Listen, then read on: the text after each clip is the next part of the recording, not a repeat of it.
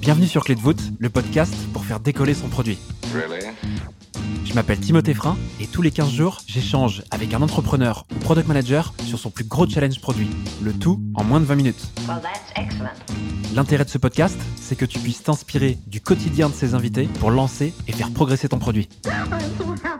Aujourd'hui, j'accueille Audrey Prévost sur Clé de voûte. Audrey fait ses débuts dans le produit chez Video Labs en 2014 à San Francisco. Après plusieurs années dans l'univers de la transformation numérique, elle intègre la startup Open Data Soft en 2019 en tant que product manager et devient head of product en tout début d'année 2021. C'est justement d'un challenge produit technique vécu lors de son arrivée chez Open Data Soft qu'elle vient nous parler aujourd'hui. Je te laisse quelques secondes pour te préparer et je te souhaite une bonne écoute. Salut Audrey, comment tu vas? Très bien, et toi? Écoute, ça va très bien. Je suis ravi de t'accueillir sur le podcast. Audrey, tu es Head of Product chez Open Data Soft et lors de nos échanges, j'ai trouvé génial la façon dont tu as géré ton arrivée sur un projet pourtant déjà bien lancé et j'avais vraiment envie que tu nous en parles sur cet épisode. Pour restituer ce qu'est Open Data Soft, il s'agit d'une solution SaaS de partage de données ayant vocation à aider les équipes d'une entreprise sur leur activité. Typiquement, grâce à la solution, les équipes peuvent visualiser simplement leurs données et mieux collaborer. Audrey, est-ce que tu peux nous faire directement rentrer dans ton challenge produit? Je suis la première PM et euh, je vois entre autres un, sujet euh, assez important en fait, hein, parce que c'est le parcours d'entrée sur notre plateforme, donc euh, là où les clients concrètement peuvent réunir toutes leurs données. Et donc je vois que ce projet-là, il est euh, dans le backlog, il part en développement. Et quand j'ai demandé pourquoi est-ce qu'on fait ça au fait? Et qu'on n'a pas su me répondre, j'ai dit il y a un problème. Il faut qu'on cherche un peu plus, quoi. Il faut qu'on se donne de la consistance. Ça va être un projet qui va être hyper structurant pour pour l'entreprise. Euh, il est il est en plus il est assez vaste. Ça va mobiliser les équipes pendant un long moment. On peut pas euh, on peut pas se dire euh, bah c'est bon c'est parti et puis euh, puis on fait plus rien quoi. Comment est-ce que ça s'est passé concrètement pour que les équipes te donnent la main pour mener cette exploration? Été missionnée pour faire autre chose quand je suis arrivée. Et du coup, euh, je, je, me suis euh, donné cette mission parce que je ne pouvais pas euh, accepter qu'il n'y ait pas plus de recherche sur le sujet. Qu'est-ce que tu fais à partir du premier jour lorsque tu décides de t'attaquer à ce chantier alors que le produit existait déjà? Je commence mon exploration en trois parties. La première, c'est comprendre.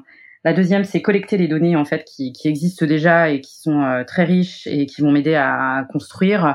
ma troisième partie, qui est la restitution et du coup, pour euh, avoir une restitution euh, claire, euh, pertinente auprès des équipes, je décide de créer un plan d'exploration qui va m'aider en fait à structurer toute ma pensée et tous les travaux que j'aurais fait. Et du coup, tu commences par quoi? Je commence par comprendre parce que le, le, produit qu'on a est quand même a, quand même un périmètre fonctionnel très très large avec beaucoup de composants techniques et ça je le fais de deux manières. je découvre avec l'UX researcher qui était qui était chez nous à l'époque qu'elle avait commencé une carte heuristique euh, pour essayer de comprendre les différents périmètres fonctionnels euh, qu'on avait dans notre dans notre solution. Et je me dis bah ça c'est pas mal, hein. juste ça n'avait pas été fini. Qu'est-ce que c'est exactement une carte heuristique? C'est une carte euh, mentale qui permet de représenter différents éléments, différentes idées que tu peux lier entre elles en fait. Et donc, le premier job que tu fais toi, c'est de compléter ce travail-là? Je travaille avec l'UX Researcher, effectivement, qui était en place. Comme moi, je viens d'arriver, j'ai besoin aussi de m'approprier en fait les personas. Du coup, on est parti de là pour faire un, mapping, un story mapping, euh, effectivement, bah, pour comprendre euh, euh, les besoins des utilisateurs, pour que j'ai une idée des grandes étapes, des problèmes qu'ils peuvent rencontrer effectivement dans leur dans leur journée sur sur la plateforme, et commencer à en fait imaginer les différents usages. Qu'est-ce que tu entends par story mapping? En fait, c'est un flow euh, par étape. Tu as un tableau, euh, tu as une vue horizontale qui te permet d'avoir les différentes étapes euh, que tu dois passer pour arriver sur ton produit. Et en vertical, tu vas, tu vas rentrer les fonctions, les principales fonctionnalités. Et in fine, qu'est-ce qui sort de ces story mapping?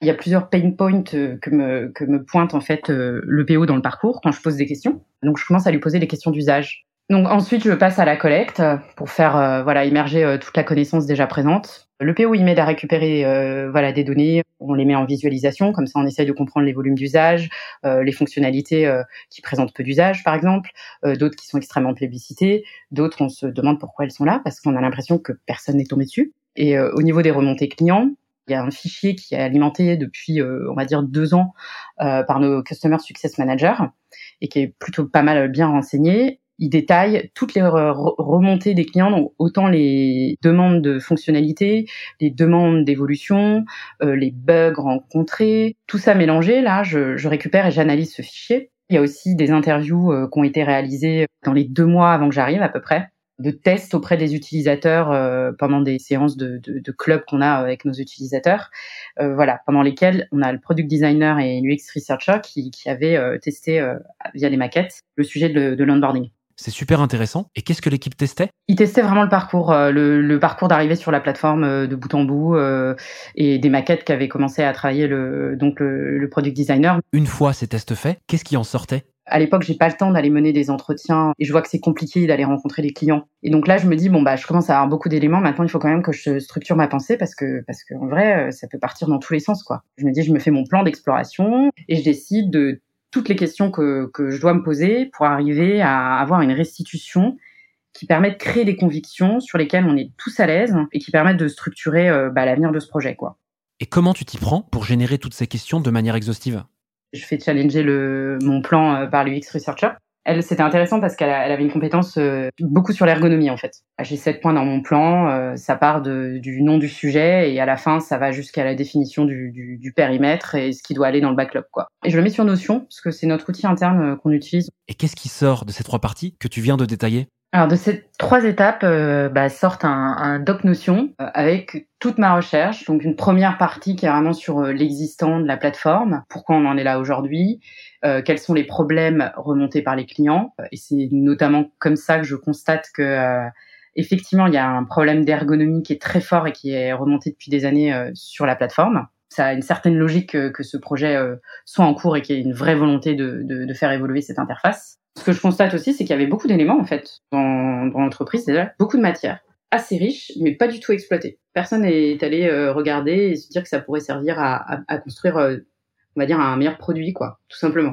Suite à cette compilation de données, est-ce que tu fais d'autres constats? Dans les données d'usage, je me dis, alors, est-ce que tout ça, c'est vraiment utilisé? Euh, Parce que moi-même, quand je teste le produit, il y a des moments, j'ai un peu l'impression d'être un inspecteur, c'est-à-dire que je, je dois aller trouver moi-même, en fait, les fonctionnalités, elles ne viennent pas à moi, elles ne sont pas évidentes. Parfois, elles sont, elles sont camouflées, pas du tout mises en valeur.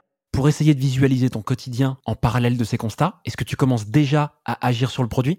Les product designers, comme c'est déjà parti en dev, lui, il est déjà en train de produire les maquettes. Et euh, donc, en parallèle des constats que je fais, on travaille ensemble sur les maquettes. Il y a un article super inspirant que je lis euh, de Rémi Guyot. Il parle de euh, la simplicité, comment vraiment simplifier le produit, et il parle de la, matrice euh, Corse ou Horse en, en anglais. Pour l'anagramme, le Corse, donc c'est cacher, organiser, réduire, standardiser et éliminer lui, son, son, son idée là-dessus, c'est le principe, c'est que tu étudies les composants d'une interface à travers ce, ce, framework, tu le questionnes leur existence et euh, à travers les voilà ces différentes catégories quoi. Est-ce que tu dois le cacher, est-ce que tu dois l'éliminer? Et quand je lis ça, ça me parle beaucoup parce que je me dis mais attends, moi j'ai un périmètre fonctionnel qui est dingo et qui va occuper des, des devs pendant très longtemps. Est-ce qu'il n'y a pas moyen de d'avoir un périmètre fonctionnel qui soit plus rationnel et plus proche de l'usage de mes utilisateurs?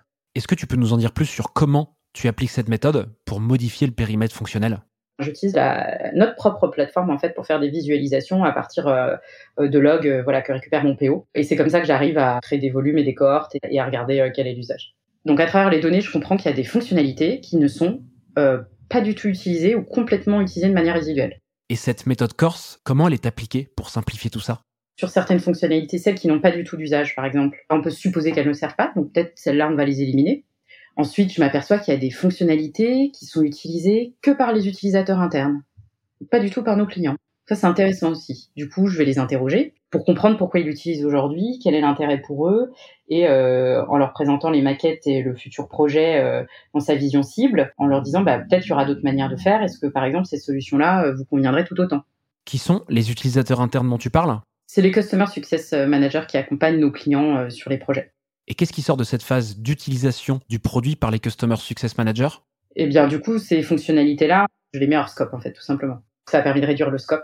Et ça a permis aussi qu'il y avait effectivement certaines fonctionnalités qui avaient beaucoup de valeur quand on regardait les données d'usage. Et celles-là, il fallait absolument les, les, les rendre visibles, mais tout de suite. Comment est-ce que tu sélectionnes les fonctionnalités sur lesquelles tu appliques le framework Corse J'applique le framework sur euh, ce que les données me donnent, c'est-à-dire euh, dès qu'il y a des gros volumes d'usage ou une absence d'usage, donc vraiment dans tout ce qui est significatif en termes de pic, c'est là que je l'applique. Si je comprends bien, à ce stade, tu as un produit qui est simplifié. Qu'est-ce que tu fais ensuite? Dans le cadre de mon plan euh, d'exploration, il y avait évidemment une partie où j'avais un petit peu envie de benchmarker ce qui se fait sur le marché sur mes problématiques, notamment sur la partie euh, connecteur de données. Je regarde tous les acteurs qui sont en gros euh, sur le marché de la donnée, euh, des, outils de BI, aux outils de data management, outils de catalogue.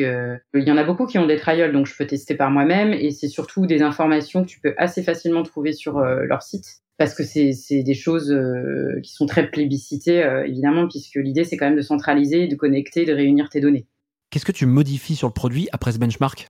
Toute l'ergonomie visuelle sur euh, comment avoir accès à ces données-là. Et l'idée, c'est de se dire, aujourd'hui, euh, notre proposition de valeur, c'est de dire à nos clients, vous pouvez réunir vos données euh, dans notre plateforme de manière facile, peu importe d'où elles viennent.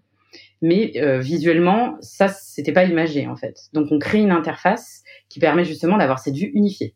Et l'enjeu à ce moment-là que j'avais, c'était surtout de, de, de, faire réaliser en fait aux, aux, équipes de développeurs et aux équipes même plus larges chez Open Data Soft que en fait faire du produit, c'est tout ça. Parce que comme il n'y avait jamais eu ce type de démarche avant, pour moi c'était très important euh, euh, qu'ils aient l'occasion de, constater à travers euh, cette restitution écrite ce que ça pouvait dire en fait, et de les amener à travers mon cheminement de pensée, de comment j'arrive à ces conclusions et tout le traçage en passant par le client, par la donnée, par l'analyse de marché et arriver à ce résultat je me suis dit si j'arrive à leur montrer ça, eh bien, j'ai bien fait de venir et d'être la première PM et après on enclenche quelque chose.